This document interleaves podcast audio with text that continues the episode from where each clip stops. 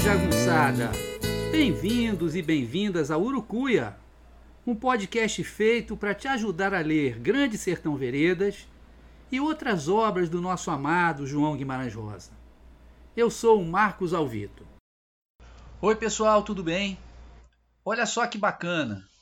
O programa de hoje é o décimo episódio dedicado exclusivamente a Grande Sertão Veredas.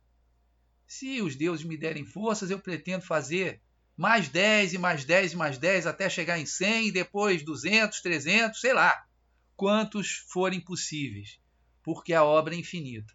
O episódio de hoje, na verdade, é uma continuação do programa passado. No programa passado eu falei sobre o rio Urucuia no Grande Sertão Veredas, e hoje eu vou falar sobre o rio Urucuia na minha vida, de como um batismo no rio Urucuia me transformou definitivamente no rosiano, tá bom? Espero que vocês gostem. Um beijo, gente. Tchau. Oi, pessoal, tudo bem? No programa da semana passada, eu falei sobre Urucuia, o rio de amor de Riobaldo. E no programa de hoje, eu vou falar como eu me batizei no rio Urucuia e a partir daí me tornei um rosiano.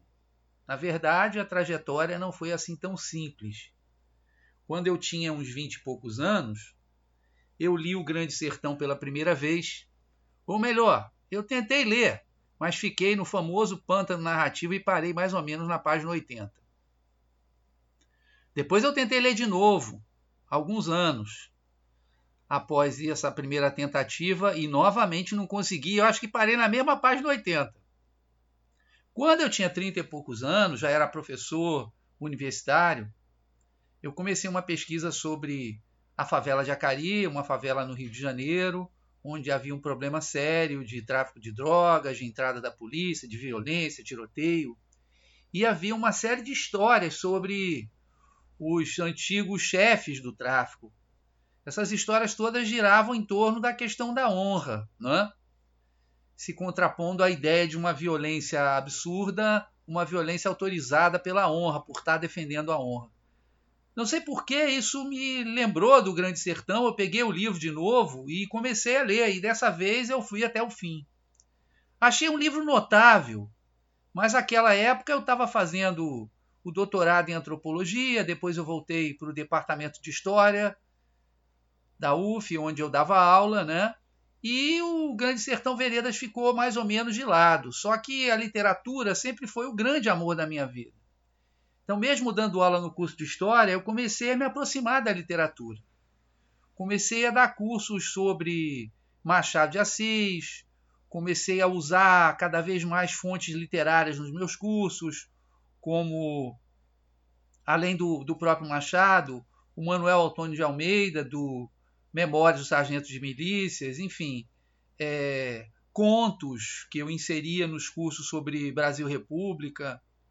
E Assim foi uma aproximação com a, com a literatura, até que em 2015, um aluno meu, chamado Gustavo Fialho, um aluno mineiro, ele falou que queria que eu fosse orientador dele num trabalho sobre os narradores do sertão, que ele tinha feito viagens pelo sertão, entrevistado pessoas mais velhas que tinham narrativas de vida muito interessantes, e eu trabalhava muito com história oral.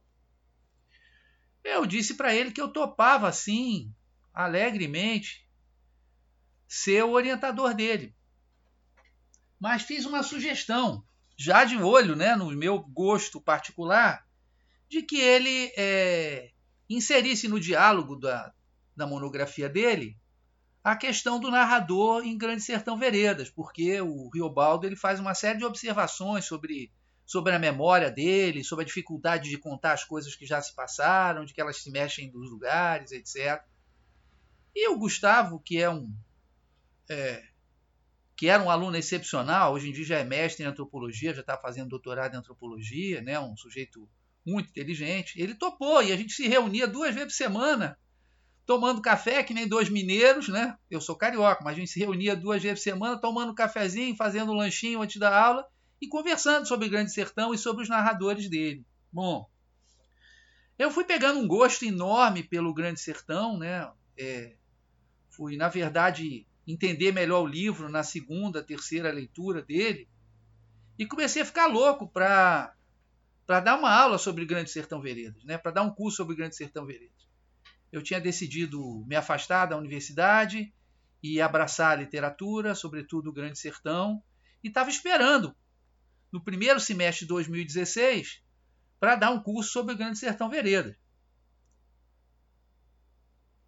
Mas é, por necessidade do departamento, eu teria que dar um curso de História do Brasil para uma turma de serviço social. Tudo bem, preparei o curso direitinho, lamentei não poder dar um curso, não encerrar minha passagem na universidade com um curso sobre o Grande Sertão, né? E o curso, eu estava numa quinta-feira, o curso de História do Brasil começava na terça. Eu recebo um telefonema do, do coordenador é, da história, né? da área de história. E é até muito raro eu atender telefonema de pessoa que eu não conheça, cujo número eu não conheço, mas não sei por que aquele eu atendi. E ele falou: Ó, oh, Vitor, o curso de História do Brasil para Serviço Social está cancelado. Eu falei: Como? É, eles estão com problema no currículo e entrada de aluno de vestibular, enfim, um bafafá danado, e eles tiveram que cancelar esse curso. Eu queria saber se você tem algum curso para dar a não ser esse de História do Brasil, para o pessoal de História mesmo. Eu só faltei gritar no telefone de alegria, mas falei: não, pode deixar. Eu vou te mandar em 15 minutos o programa de um outro curso. E mandei o programa de um curso chamado Lendo o Grande Sertão Veredas. Aí pronto, foi a festa, né? É, eu e mais um, um belo bando de alunos, né? Nós lemos o Grande Sertão Veredas, debatemos, apresentei os maiores teóricos e tal. E foi uma felicidade que meu último dia, minha última noite na universidade, foi dando aula sobre Grande Sertão Veredas. Depois a gente se encerrou tudo com uma festa. Esse aluno meu, que é um bom cozinheiro, trouxe um pão de queijo com a receita da avó dele, mineira, né? Eu levei cachaça para rapaziada, não bebi não, mas levei, porque festa de jagunço tem que ter cachaça. Enfim, terminou alegremente minha passagem pela universidade. E logo depois, o que, que eu fiz? Eu tinha um dinheirinho, Comprei um burrinho pedrez, também chamado de Ford K, prateado, que pedrez é acinzentado. Chamei o Gustavo e o Ian Venturim, que também era aluno meu, chamei os dois para a gente viajar pelo sertão. E nós fomos direto para Urucuia. Nós fomos direto para eu me banhar no Rio Urucuia, para eu me batizar no Rio Urucuia. Que tem um detalhe: a filha do Rosa ela jura, Vilma, a filha mais velha, ela jura que o Rosa foi batizado quando neném nas águas do rio Urucuia, quer dizer, foi batizado em Cordesburgo, mas com água que trouxeram lá do rio Urucuia. Eu não sei o motivo disso, mas você já viu no programa passado como é que o Urucuia é importante na obra. Então, viajamos dois dias no Burrinho Pedrez, que vai devagarinho, mas não falha. Paramos primeiro em André Quissé, depois fomos para Urucuia. Chegamos em Urucuia, eu fui me batizar rosiano.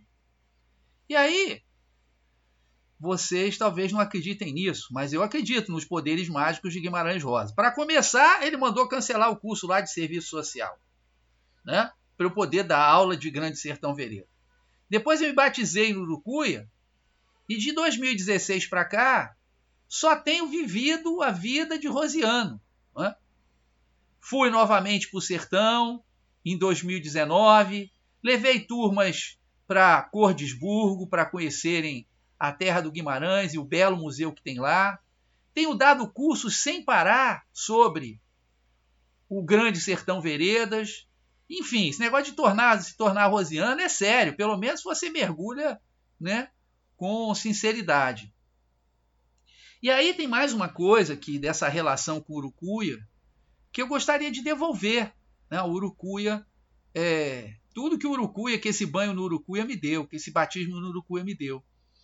E eu tive uma vez lá, quando eu tive lá em Urucuia, eu fui dar uma olhada na biblioteca, fui passear pela cidade, dei uma olhada na biblioteca. A biblioteca se chama Guimarães Rosa. Aí eu não podia deixar de entrar, né? Eu entrei na biblioteca e procurei os livros do Guimarães. E eles tinham vários livros do Guimarães Rosa lá, Sagarana e outros do Corpo de Baile, mas não tinha nenhum exemplar de Grande Sertão Veredas. Eu fiquei passado com aquilo. Aí eu falei com a bibliotecária, uma, uma senhora muito simpática, me, me, recebeu muito bem, que eu ia trazer um exemplar do Grande Sertão Veredas. Mas depois eu tive uma outra ideia. Que exemplar que nada. Vou sim levar o exemplar. Mas que tal fazer um projeto para levar o Grande Sertão Veredas para os jovens de Urucuia, para os jovens dessa cidade, que talvez não saibam que o nome da cidade, quer dizer, que é o nome do rio, ele está imortalizado pela obra do Guimarães Rosa. Ele é conhecido em todos os lugares do planeta. Né? O Rosa é lido em diversas traduções: alemão, francês, inglês, espanhol. Outro dia eu soube que tinha uma tradução para o Flamengo, que vinha a ser mais ou menos o que a gente chamaria de holandês, tá? Eu até desconhecia isso. Então eu criei o projeto o Urucuia é o nosso rio, o Grande Sertão é a nossa casa. Um projeto que eu espero começar ainda esse ano, aqui de 2021, quando eu estou falando com vocês, tá? É bom avisar vocês que é um projeto que não tem nenhum financiamento, eu não vou receber dinheiro nenhum, mas eu estou querendo é, pensar como é que eu vou conseguir os exemplares do Grande Sertão Veredas para esse projeto. Então, talvez eu faça uma campanha para pedir doação do Grande Sertão para o pro projeto Urucuia é, é o meu rio, o Grande Sertão é a minha casa. Tá? Então, foi assim que eu me tornei um rosiano. E aí, depois, o resto vocês conhecem. Estou é, fazendo esse podcast sobre o Grande Sertão Veredas, Estou escrevendo um livro, mas o livro é segredo, não posso falar sobre o que, que é. Né? Tenho dado vários cursos, primeiro presenciais, agora através do Zoom. Né? Então, humildemente, quando eu mergulhei nas águas do Urucuia, eu fui transformado em um rosiano. E é bom demais ser rosiano, é bom demais ser admirador da obra do grande Guimarães Rosa.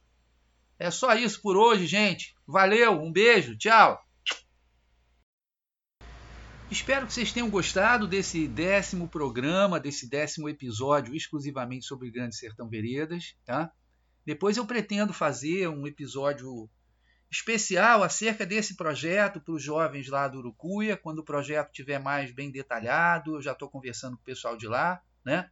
Aí eu pretendo fazer um, um episódio especial sobre o projeto, talvez pedindo a ajuda de vocês para conseguir os livros para essa moçada. Tá? Então, gente, muito obrigado. Agora vocês vão ficar com a linda música Acordais, do meu querido amigo Alex Rocha, também conhecido como Delfim, personagem violeiro do Grande Sertão Veredas, né? E Joyce Carvalhais, parceira dele, nessa música e na vida. Então, fico com vocês agora com a linda Acordais. Tá bom, gente? Um beijo, até semana que vem. Tchau.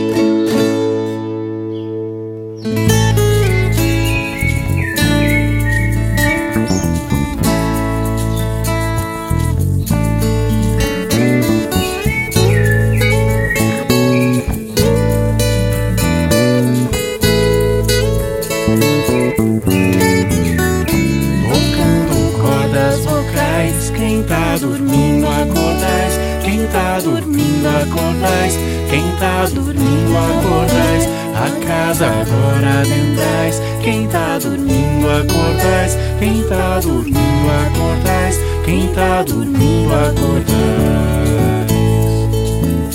Peço licença ao Senhor, trago cantigas de paz, viola fina ensaiando o pôr do sol nos quintais, passarinho vem se achegando, o som entre os laranjais, quanto mais vozes cantando, mais alegria.